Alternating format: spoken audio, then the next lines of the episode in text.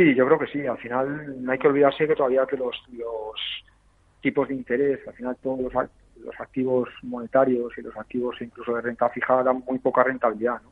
Por lo tanto, incluso en un, entorno en el que sí que creemos que, que, bueno, no es la japonización, pero es un entorno de muy bajo crecimiento económico, resultados eh, económicos con menos crecimiento que en el pasado, porque no hay que olvidar que el año pasado pues tenían el tema de los impuestos en Estados Unidos, también han gozado de, bajos tipos de interés, bueno, el tema comercial en Estados Unidos les ha beneficiado y que no van a ser tan bullantes, pero tampoco van a ser malos, ¿no? Entonces yo creo que la renta variable, pues lo vemos en muchas rentabilidades por dividendo, ¿no? Que son suficientemente atractivas como para seguir ahí frente a, otros activos. En el sector de utilities hay que ser selectivo, ¿no? Porque llevan unas subidas bastante, eh, bastante importantes, pero en general, bueno, nosotros dentro de lo que es, por ejemplo, pues España o Europa, ¿no?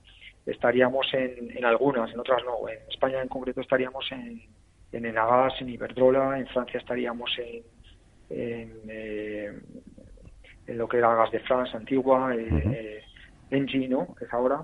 En Italia estaríamos en Enel, o sea, de forma selectiva todavía se puede estar, ¿no? Y esta mañana pues hemos visto eh, el dividendo de Nagas, ¿no? que al final pues casi está asegurando una rentabilidad por dividendo más del 6% durante los próximos tres años pues es una, una buena forma de compensar los bajos tipos de interés.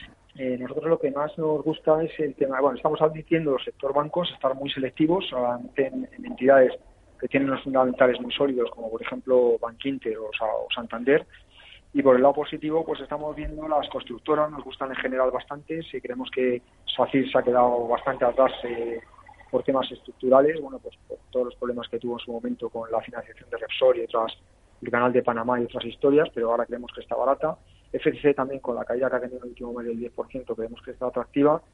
Y luego también sectores eh, relativamente cíclicos, ¿no? como por ejemplo Gestam, Talgo, eh, que van a, yo creo que han sido penalizados en exceso y que en los próximos trimestres pues van a tener eh, buena, buenos resultados y buena generación de caja.